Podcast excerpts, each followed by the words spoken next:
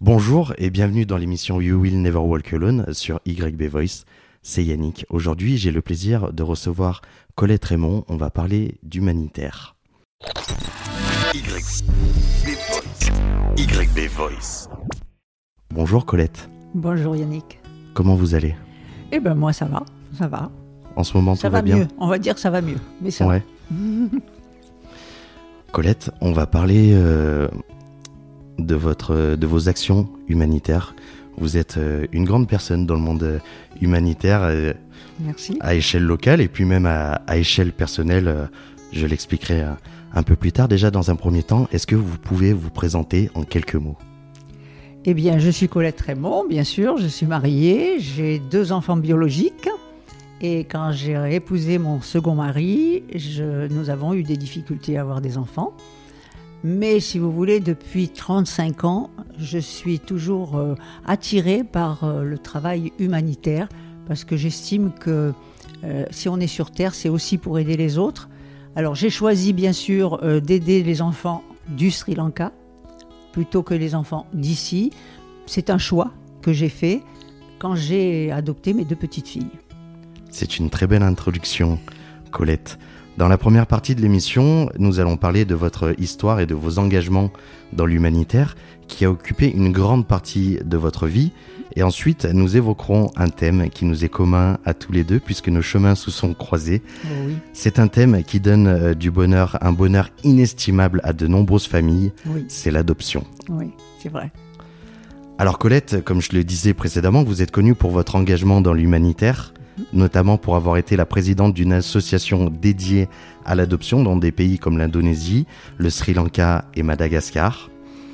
D'où est venue cette envie de s'engager dans l'humanitaire? Eh bien, quand je suis partie au Sri Lanka, j'ai découvert un pays magnifique, des gens formidables, des enfants euh, superbes, mais euh, à l'époque, c'était en 85, 86, euh, c'était très pauvre. Et il y avait beaucoup d'enfants euh, qui étaient très, euh, qui n'allaient pas à l'école, qui, euh, des familles étaient très très très pauvres. Et ça m'a beaucoup touchée parce que je me suis dit, j'ai adopté mes enfants, mais je ne veux pas les- laisser les autres à l'abandon. Il faut que je fasse quelque chose pour ces enfants. Même si, à mon niveau, j'allais pas faire non plus changer le monde, hein, mais je me disais le peu que je ferais, eh ben ce sera ça que je ferai pour rendre à ce pays ce qu'ils m'ont donné. On en reparlera plus tard un peu de ce pays, de ce qui vous a donné. Est-ce que vous pouvez euh, nous parler un peu de vos expériences, des aides et des actions que vous avez mises en place lors de vos voyages en mission humanitaire? Ouh là là, alors là, ça va être peut-être difficile parce que j'en ai fait tellement que je ne sais pas si je me souviendrai vraiment de tout. Les vais- plus marquants Voilà, je vais vous citer les plus importants. Tout au début, euh, c'est vrai qu'on s'est occupé d'un orphelinat où il y avait des jeunes euh, filles euh, qui n'avaient pas de parents, qui étaient, euh, c'était une nonne qui s'en occupait, un médecin qui s'en occupait aussi. Donc on a fait beaucoup de parrainage. C'était la première des choses qu'on a commencé à faire, des parrainages pour que les familles puissent scolariser leurs enfants, puissent éventuellement les soigner, puisque ça aussi c'était quand même très difficile. Ensuite, euh, eh bien, euh, nous avons étendu, bien sûr, cette action. Nous avons fait pas mal de choses euh, différentes, bien sûr. La, chose la plus marquante, celle qui m'a le plus marqué, ça a été au moment du tsunami. Au Sri Lanka, il y a eu un, gros tsunami qui a, qui a dévasté toute la côte de, au Sri Lanka. Alors, on se disait que ces, ces gens-là, déjà, qui n'avaient pas grand-chose, et là, ils avaient tout perdu.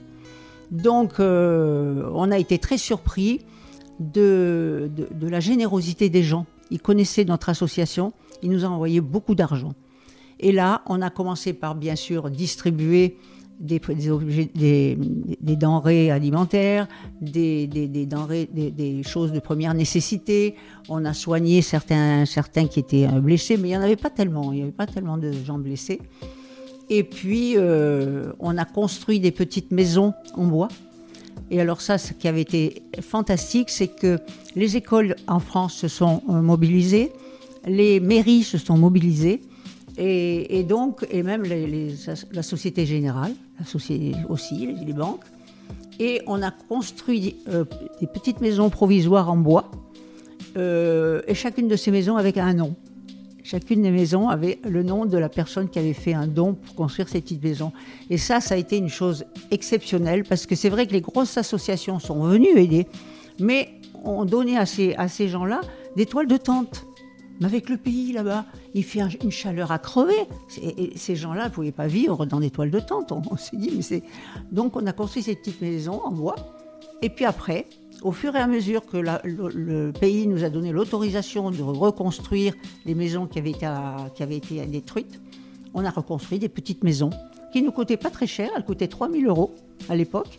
Mais c'était quand même des petites maisons où il y avait une chambre, un, séjour, une petite véranda, la cuisine derrière. C'était quelque chose que les gens ont, accueilli vraiment d'une manière formidable. Et ben voilà, donc ça, ça fait partie de, ben, ce qu'on a fait. Alors bien sûr, on a fait plein de choses, mais je ne saurais pas dire tout ce qu'on a fait. Hein. Il y en a eu tellement. Il y en a eu tellement que vraiment, oui. Colette, les voyages humanitaires à travers le monde, c'est découvrir de nouvelles cultures, de nouveaux paysages. Mhm. Et malheureusement, c'est aussi, comme vous euh, l'avez dit précédemment, c'est aussi faire face à la misère. Alors, est-ce que ces euh, expériences vous ont permis de voir le monde d'une autre manière, avec un autre regard? Eh bien, forcément. Forcément, parce que nous sommes des privilégiés, nous, ici. Nous sommes des privilégiés, nous avons pratiquement tout ce qu'il faut. Nous avons une, euh, une, assurance maladie qui nous aide, qui nous couvre. Nous avons des, hôpitaux euh, à la pointe du, progrès.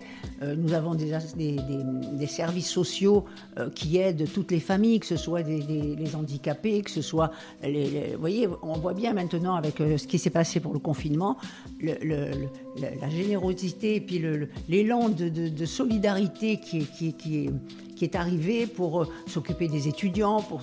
Là-bas, ils n'ont rien. Ils n'ont rien du tout.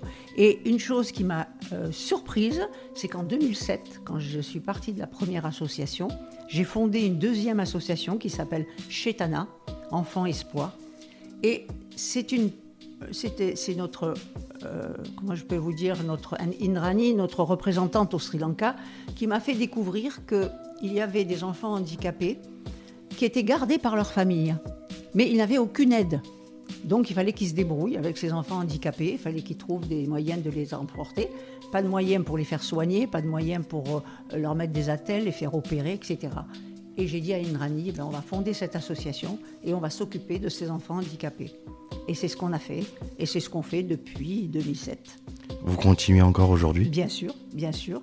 On continue, on espère qu'on va continuer quand même longtemps, parce que là-bas, ben, il y en a toujours. Alors, euh, c'est vrai que ces enfants grandissent. Alors, ce qu'on a fait au départ, c'est que ces enfants étaient euh, euh, pas abandonnés, mais je veux puisqu'ils étaient chez leurs parents, mais ils étaient isolés. Ils, ne connaissaient pas, ils ne savaient pas qu'il y avait d'autres enfants handicapés, ils ne pas, pas aller à l'école. Alors que l'école est obligatoire même pour les enfants handicapés, mais là-bas, il n'y a personne pour s'en occuper. Donc voilà. Donc, euh, on a construit deux écoles. Une première école, et là, nous avons eu des problèmes. Euh, deuxième école, les mêmes problèmes. Donc, on a décidé de changer d'endroit et d'acheter une maison avec un grand terrain où nous avons fondé cette école Sitoum Patoum, euh, où nous, avons accueilli 14 enfants handicapés. Et on leur, pour ceux qui sont handicapés physiques, on leur fait des cours comme à l'école, on, leur apprend à lire, à écrire. Pour ceux qui ne peuvent pas, euh, bon, on leur apprend à chanter, on les, fait danser, voilà. Et, ils sont ensemble, ils, se, ils, voient qu'ils sont ensemble.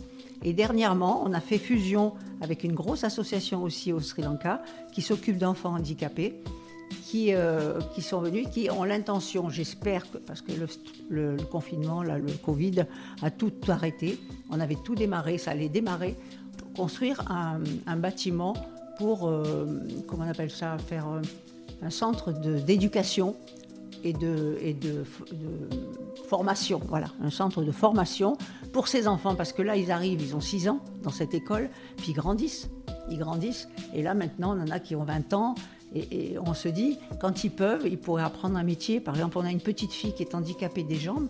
Elle, a, elle est intelligente comme c'est pas possible. Elle adore l'ordinateur. Donc on se dit, il faut la lui apprendre à, à, jouer avec cet ordinateur. Et puis, elle pourra aller travailler dans une banque ou ce qu'on a vu déjà qui a pu se faire. Voilà. Donc ça, c'est notre projet futur. On espère que ça va s'accomplir. Mais le Covid a tout, arrêté. Donc, on a aussi lancé un SOS euh, pour le Covid, pour euh, les enfants là-bas et les gens qui n'avaient plus rien. Tout était fermé, donc ils n'avaient plus rien à manger. tout est fermé, donc ils n'avaient plus de travail. Donc, on a distribué plein de nourriture, on a acheté de la nourriture, on a acheté plein, on distribué, des médicaments puisqu'ils n'en avaient plus non plus. Euh, on a fait des parrainages de personnes qui, étaient, bah, qui avaient tout perdu, leur boulot, il n'y avait plus rien. Donc on a parrainé les enfants pour arriver à leur faire un petit salaire. Voilà, et puis là, on est toujours en train de dire, ben voilà, il faut, là, quand ça va se finir, il va falloir recommencer, redistribuer un petit peu, et puis essayer de trouver du, du boulot à tout le monde. Voilà. Il y a on va dire qu'il y, a, quelque chose qui se dégage en vous, euh, c'est que vous êtes une femme avec du caractère. C'est. Est-ce que je me trompe? Non, non, non. je pense que j'ai bien trouvé. Et euh, justement, euh, votre caractère, votre détermination, est-ce que c'est c'est venu avec le fait de se lancer dans l'humanitaire? Est-ce que l'humanitaire, ça vous a aidé à vous forger ce caractère? Non, je l'ai toujours eu, ce caractère. C'est en moi, j'ai appris à me battre tout le temps. Euh, ça vient de, ma, de, ma, mon enfance. Je, suis née en Algérie. Et donc euh, là-bas aussi, c'était pas facile non plus. Mon papa était maçon, donc on n'avait pas non plus toujours euh, de quoi. Voilà.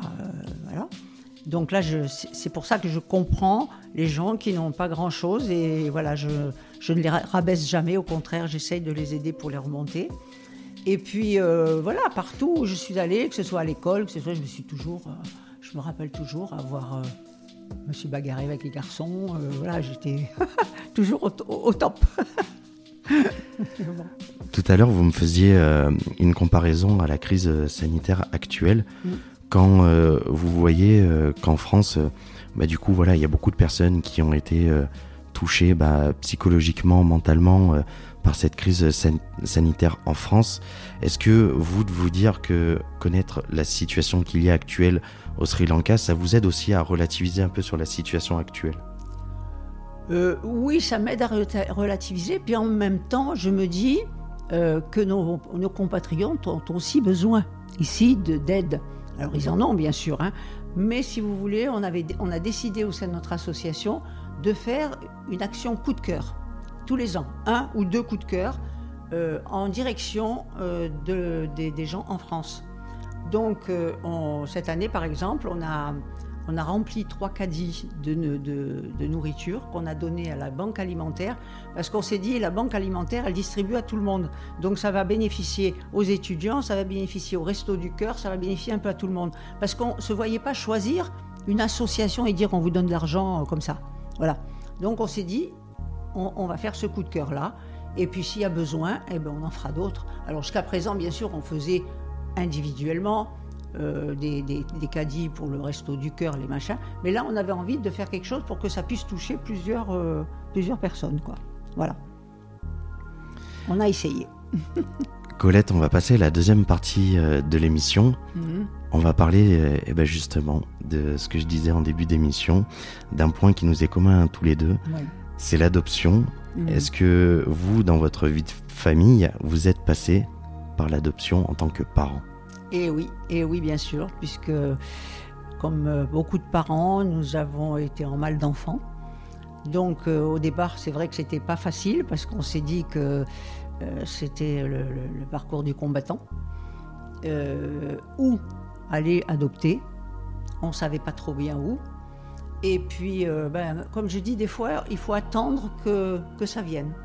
Et là, on a rencontré une famille, par hasard, qui rentrait du Sri Lanka avec un bébé et qui nous a dit si vous voulez, moi je vous aide à faire les papiers, à faire les trucs pour que vous puissiez aller adopter au Sri Lanka.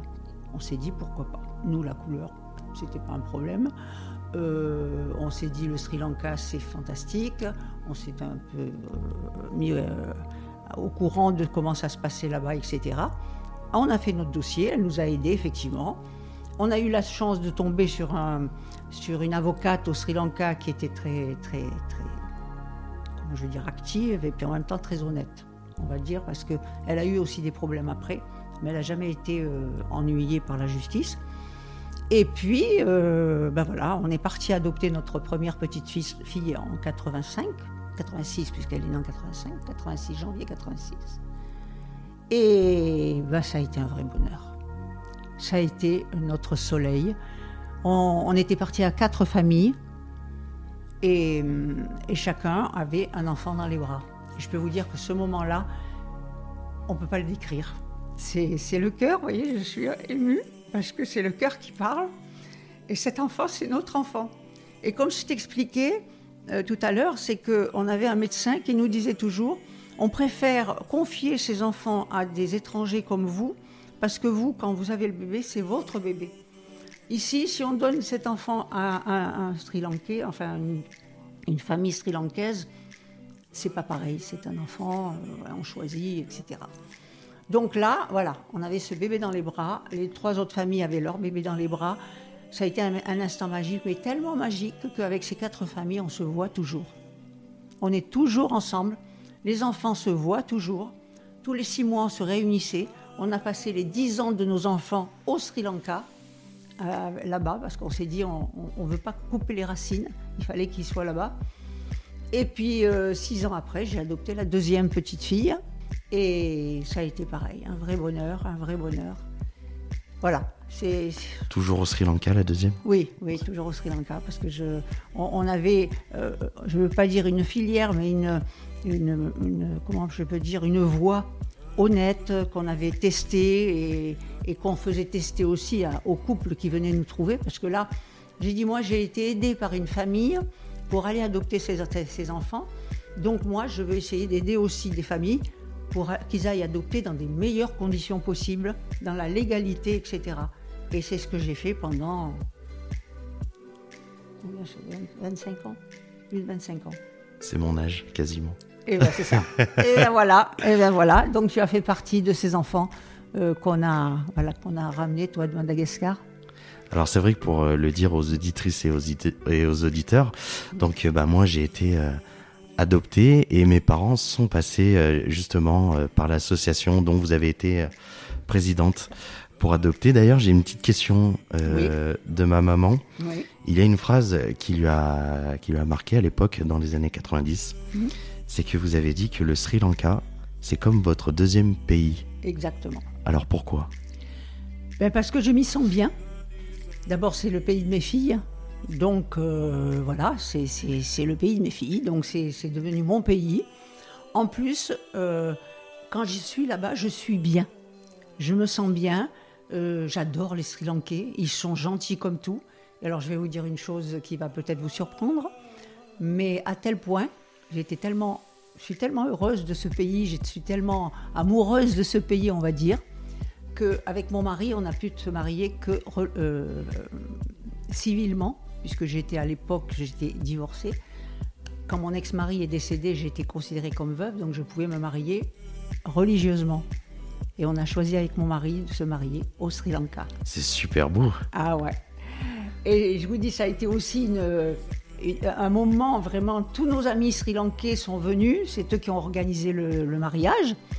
Euh, nos amis français ah ben, moi, je, les avais, je, leur avais envoyé juste un petit papier pour dire voilà, on va se marier au Sri Lanka, euh, soyez avec nous en pensée, tout ça. Ils ont dit ben non, on va pas être en pensée, on va venir. Donc, ils sont tous venus et on a fait un mariage génial.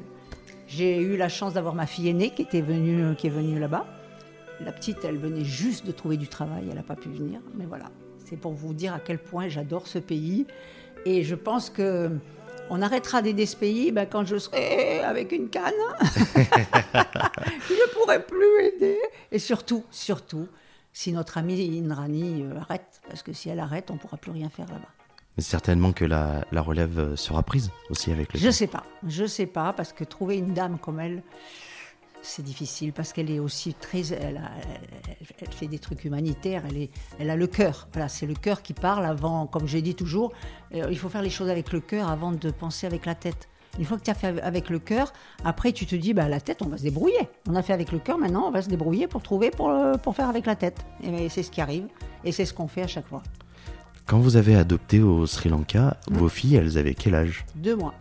Deux mois, donc elles n'étaient pas encore conscientes euh, Pas du tout. qu'elles étaient euh, Ouais. mises au monde et qu'elles étaient nées au, au Sri Lanka. Mhm. Donc euh, pour elles, leurs souvenirs sont en France. Oui.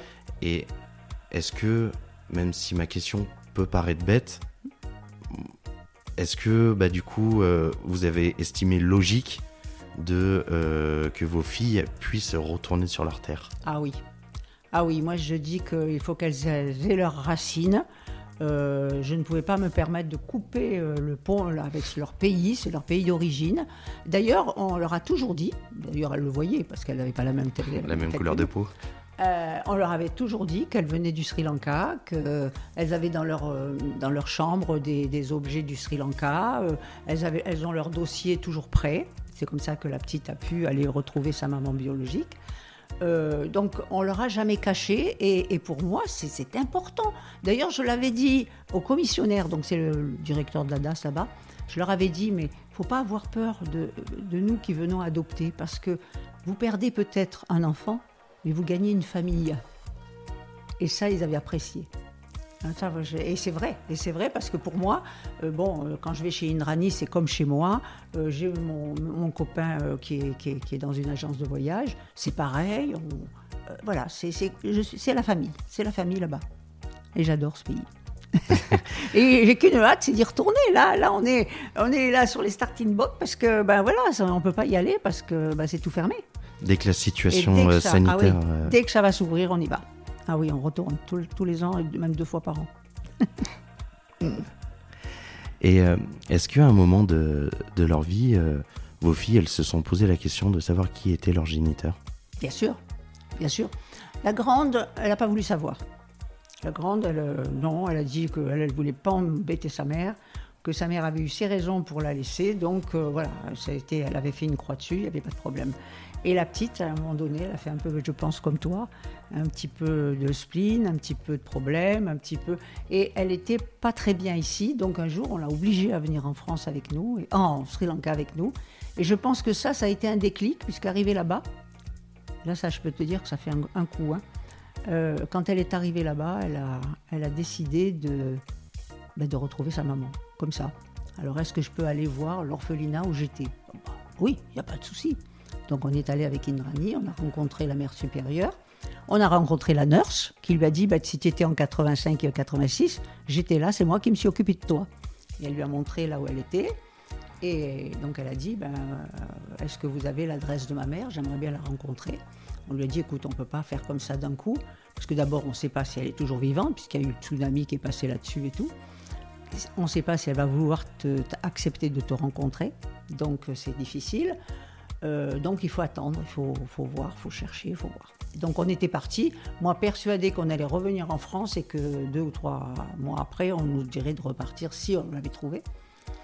Deux jours après, Indrani m'appelle en me disant on a retrouvé la maman, elle est d'accord pour rencontrer euh, Karine, donc rendez-vous à l'orphelinat. Là, c'est un peu dur, parce que tu te dis euh, que- comment ça va se passer? Est-ce qu'elle va, elle va vouloir retourner avec sa mère? On ne sait pas. On ne sait pas comment la, réaction va être. On a, un peu peur comment va être la maman quand elle va avoir sa fille et tout ça.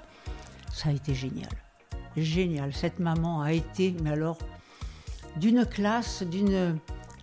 Elle, lui a dit à, sa fille euh, Tu as eu la chance d'avoir des parents qui t'ont aidé, qui t'ont scolarisé, qui, ont fait de toi ce que tu es devenu là maintenant.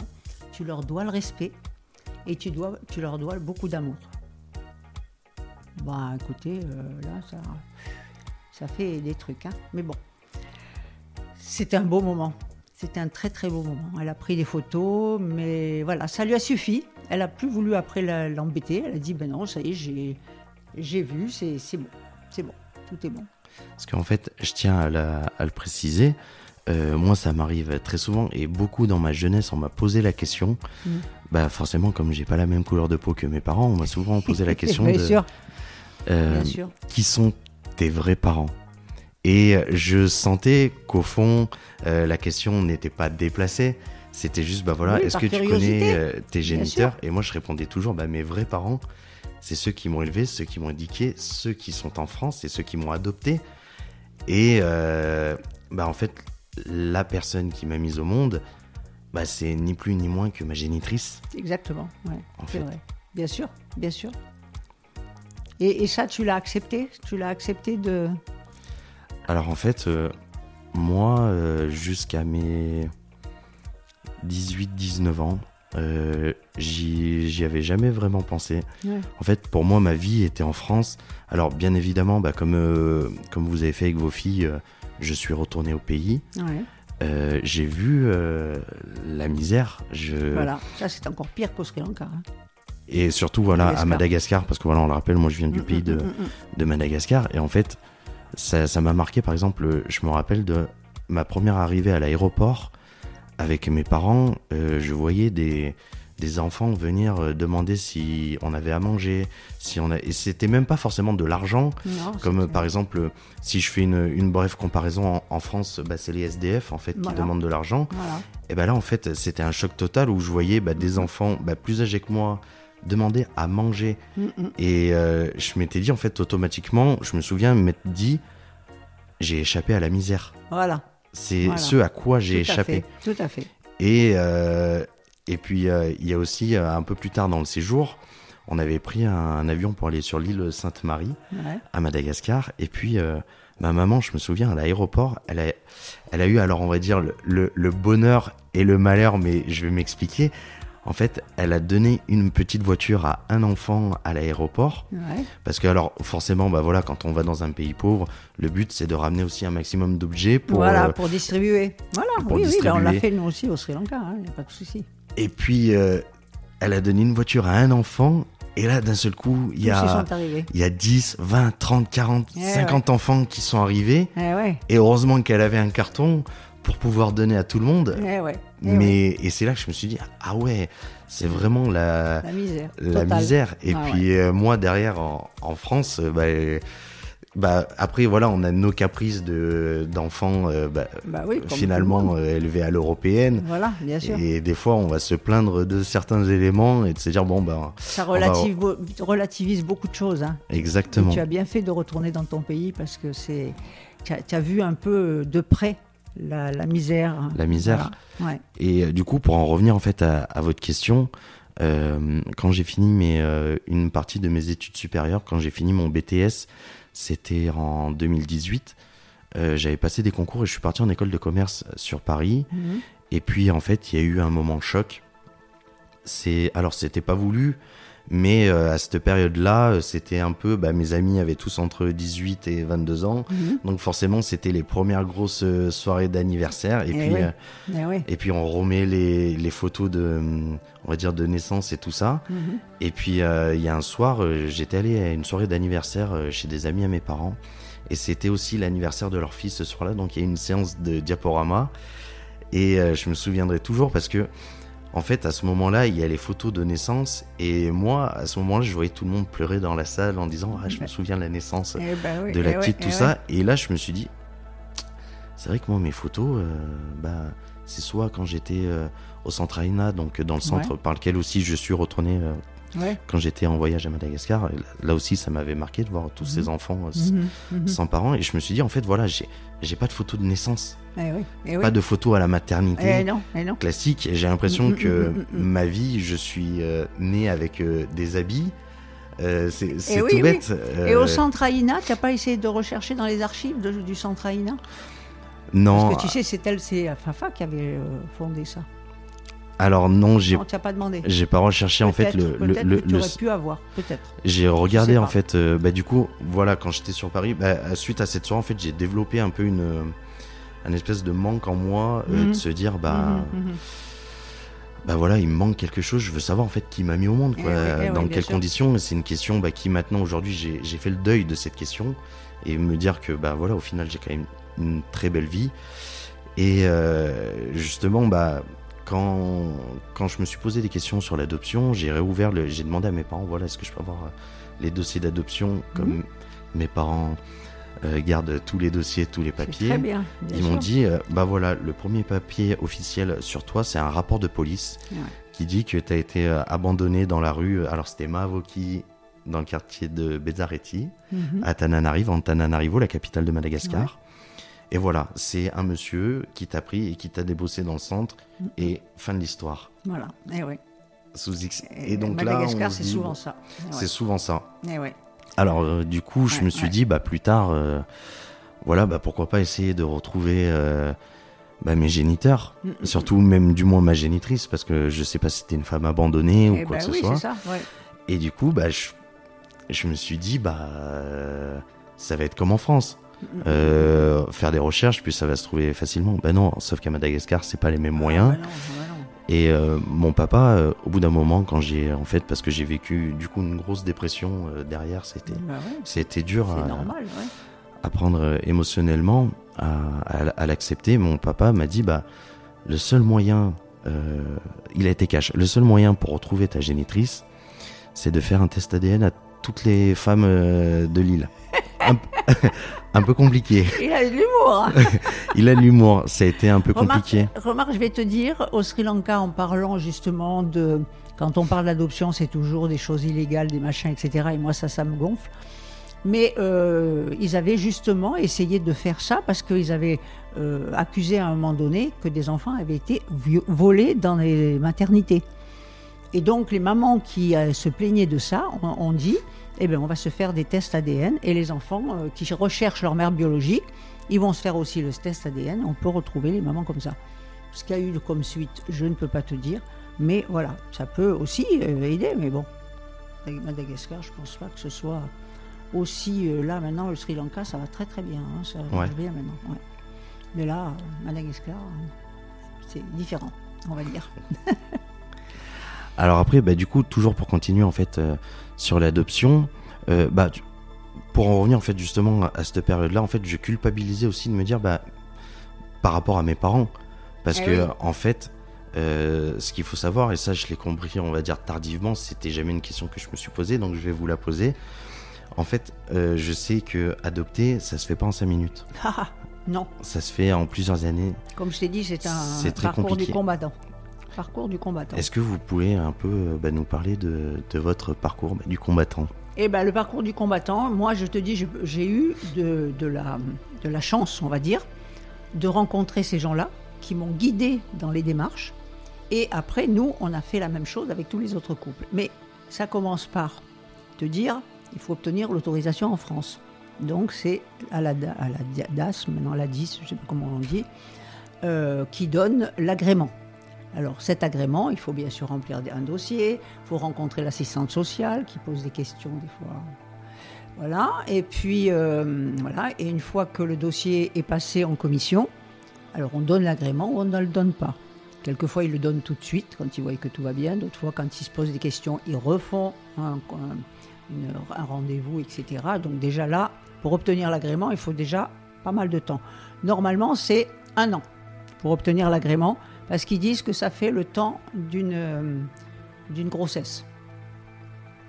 Après, il faut que vous choisissiez le pays d'origine ou le pays où vous voulez aller adopter. Parce que euh, il faut, faut savoir, euh, parce que les, les, dossiers ne sont pas les mêmes d'un côté comme de l'autre. Bon.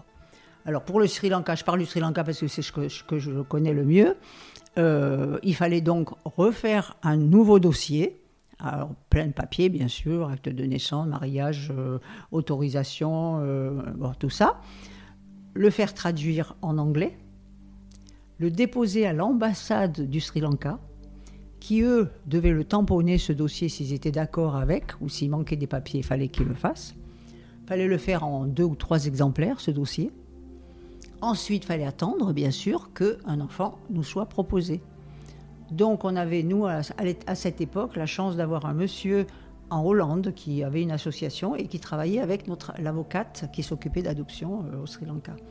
Donc, ce monsieur, un jour, nous appelle, trois, trois mois après qu'on ait eu l'agrément. C'est pour ça que je dis j'ai été très chanceuse parce que ça a été rapide. Et on était ces quatre familles. On est parti, on était à quatre. Donc on est parti au Sri Lanka avec nos dossiers, euh, nos, peurs, nos, espérances, euh, voilà. Euh, mais on était à quatre, donc c'était bien parce qu'on pouvait discuter, on pouvait parler un peu. Donc on a été reçus dans un hôtel à Colombo. L'après-midi même, on a été chez l'avocate où on a déposé le dossier qu'on avait, on a refait encore un dossier et elle nous a présenté les bébés, puisqu'il y en avait quatre, même cinq, puisqu'il y a un couple qui avait pris deux enfants. J'ai eu ma fille dans les bras et, voilà, c'était ça y est, c'était ma fille. Mais le problème, c'est qu'on ne pouvait pas la voir tout de suite, on était obligé de la rendre à la maman. Et il a fallu attendre après. Alors, il a fallu aussi aller au Probation Office, qui est le service social, où il a fallu aussi déposer le dossier. Euh, on a été un, entretien avec l'assistante sociale de là. Et puis ensuite, euh, il a fallu attendre le rendez-vous au tribunal.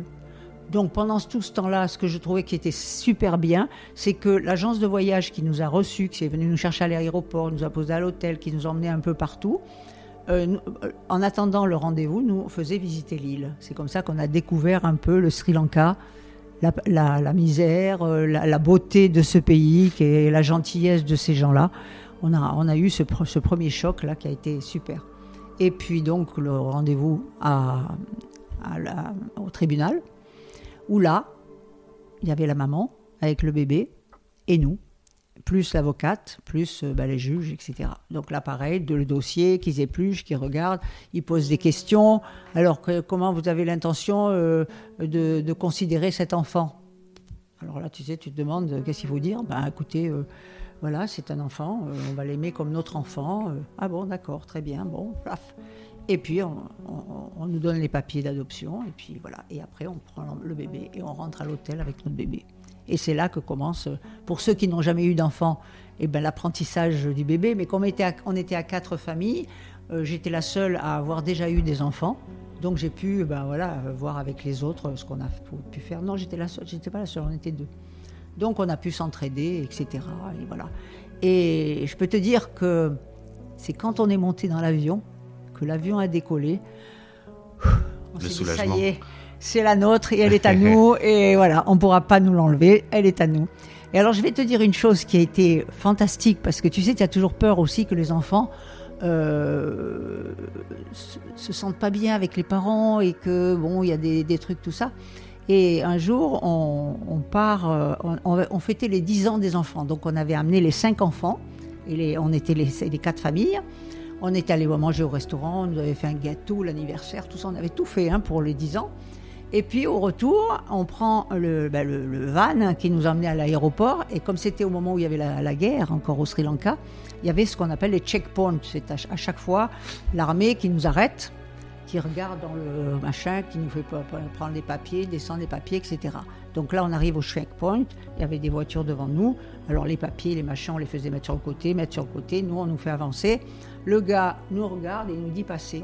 Alors il y a un des petits euh, garçons qui dit euh, Maman, pourquoi euh, à nous, ils nous laissent passer comme ça? Alors elle dit Parce qu'ils ont vu qu'on était blanc. On a de la chance, maman, d'être blanc. Et c'est un petit tout noir, tu sais, mais vraiment noir. éclat de rire général dans le, dans le bus parce qu'on s'est dit c'est trop beau. Il se, il se sent vraiment, voilà, il se sentait vraiment euh, en appartenance à, la famille. Voilà, voilà. Donc ça, ça a été, c'est un cadeau. Quand on a ça, c'est un cadeau. Et pourtant, en fait, l'adoption, je le sais aussi par de situations de, dans mon entourage, euh, pas tous les couples vont euh, au bout des démarches. Ça peut être dur psychologiquement. Et vous, quand vous avez été présidente justement de euh, euh, l'association euh, qui était dédiée à l'adoption. Mhm. Est-ce que ça vous est arrivé d'avoir aussi des, couples qui sont pas allés au bout de la procédure ou leur dossier a été refusé? Alors, non, pas refusé. C'était nous une fois. On avait un couple où on avait l'impression on ne se sentait pas. On le sentait pas parce qu'on s'est dit ah, le faire partir au Sri Lanka.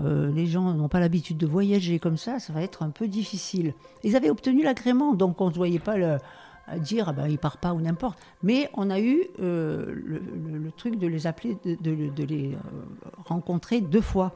Parce qu'on s'est dit il faut qu'ils comprennent ce que c'est. Et donc ils ont, ils ont bien compris tout ce qu'il y avait.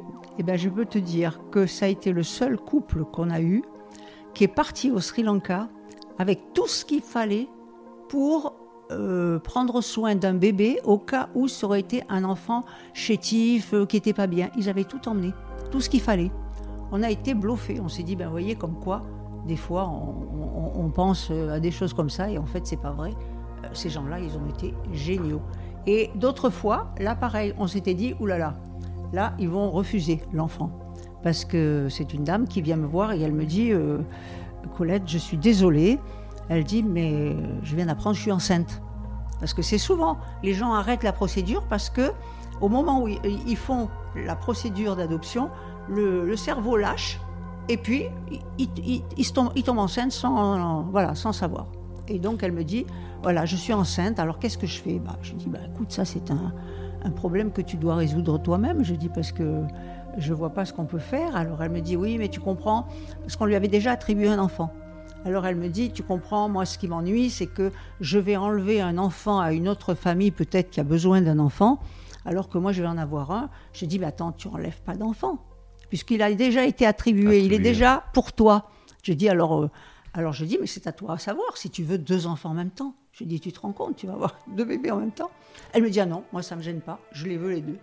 Elle est partie, elle a adopté son bébé, elle a élevé les deux filles, elle a eu deux filles comme des jumelles. Et si tu les vois, les deux, elles sont ravissantes, fantastiques. Voilà. Tu vois, il y a des, c'est pour ça que je dis, il y, a des, il y a des histoires qui sont magnifiques, magnifiques. Mais il y en a d'autres qui sont pas, pas très belles. Alors des fois, on essayait d'écarter ces gens-là parce qu'on trouvait que c'était pas très bien.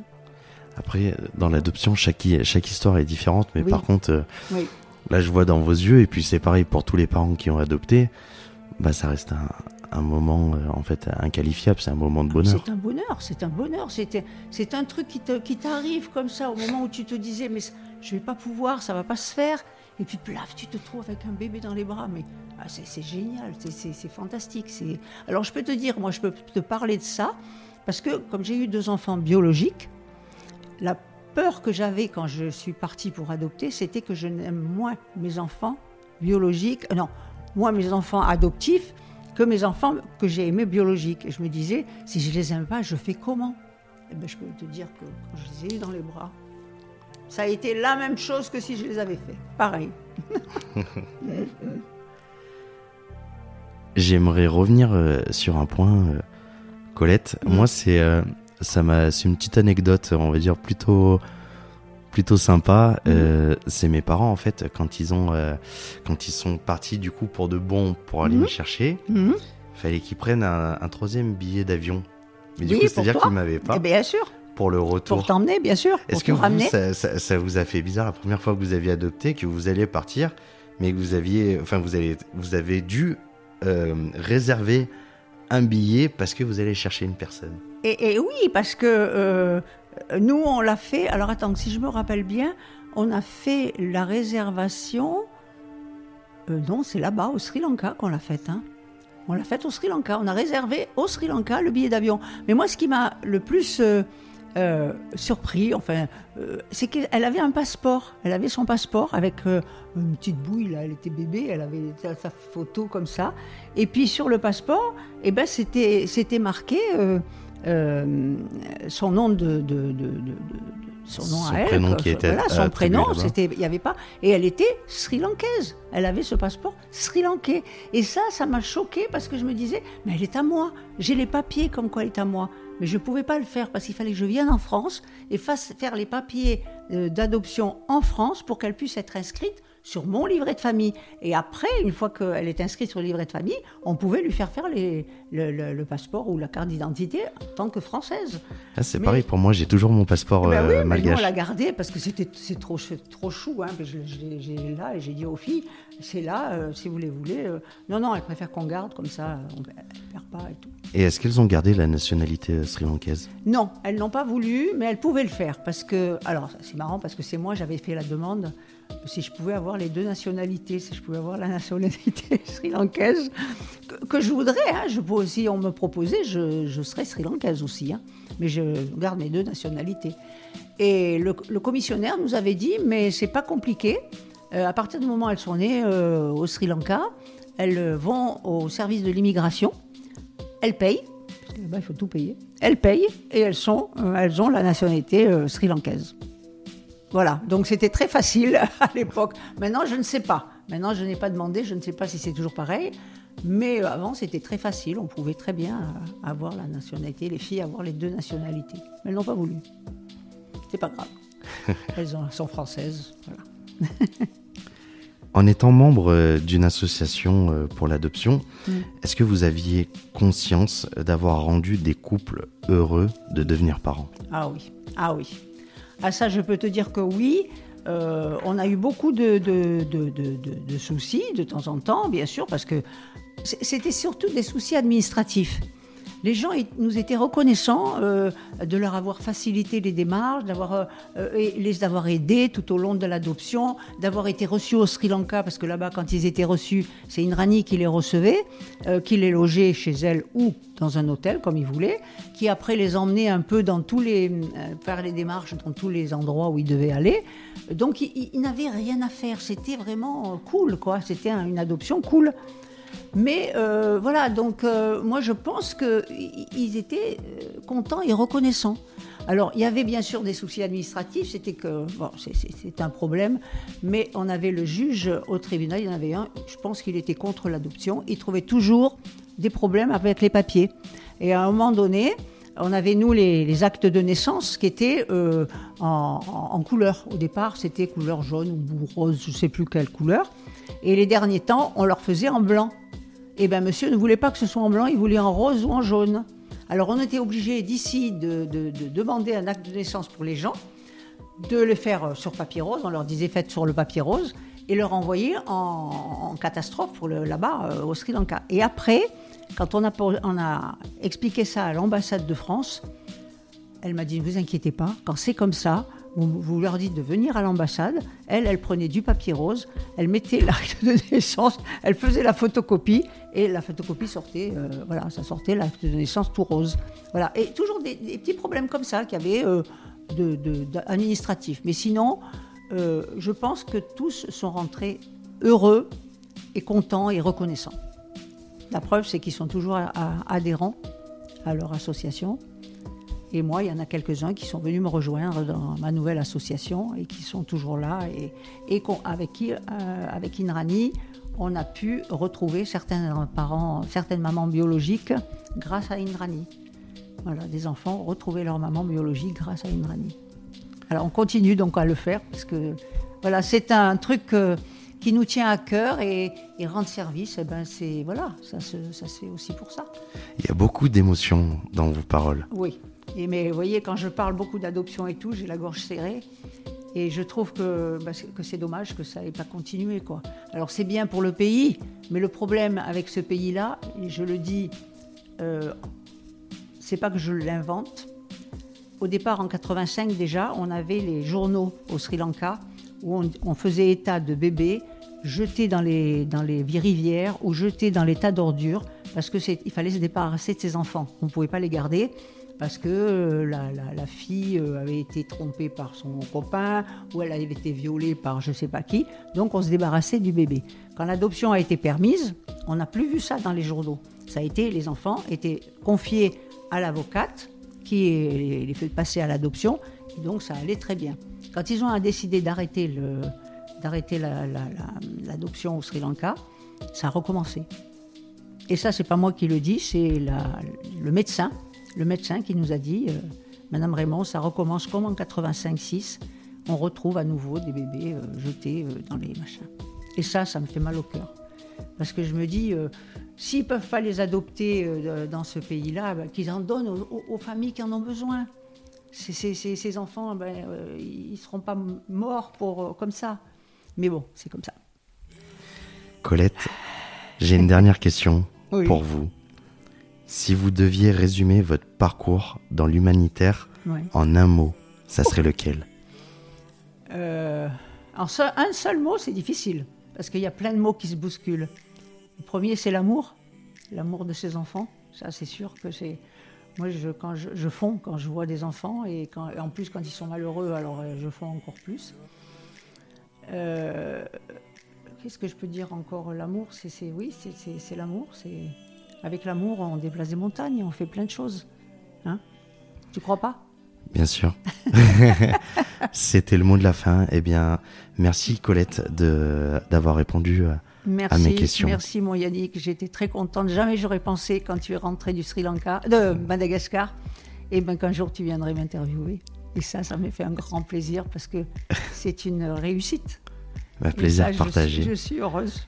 Et eh ben, heureuse pour toi, heureuse pour tes enfants. Et puis finalement, c'est un, un bonheur pour nous aussi. Ben merci, en tout cas. Voilà. Moi, je tenais à vous remercier d'avoir euh, mm. d'avoir euh, pu aider mes parents à adopter parce que, euh, alors, ils l'ont aussi annoncé publiquement quand j'avais parlé un peu de l'adoption en, en, podcast. bah voilà. par exemple, mon papa, lui, n'était pas du tout axé dans l'administratif. Et. Dieu sait que c'est c'est très très, on va dire, primordial pour adopter. Et ben vous avez été là pour, euh, pour les aider. Donc, euh, je tenais à vous remercier. Un grand plaisir. Merci. À bientôt, Colette. Je te fais un gros bisou. YB Voice. YB Voice.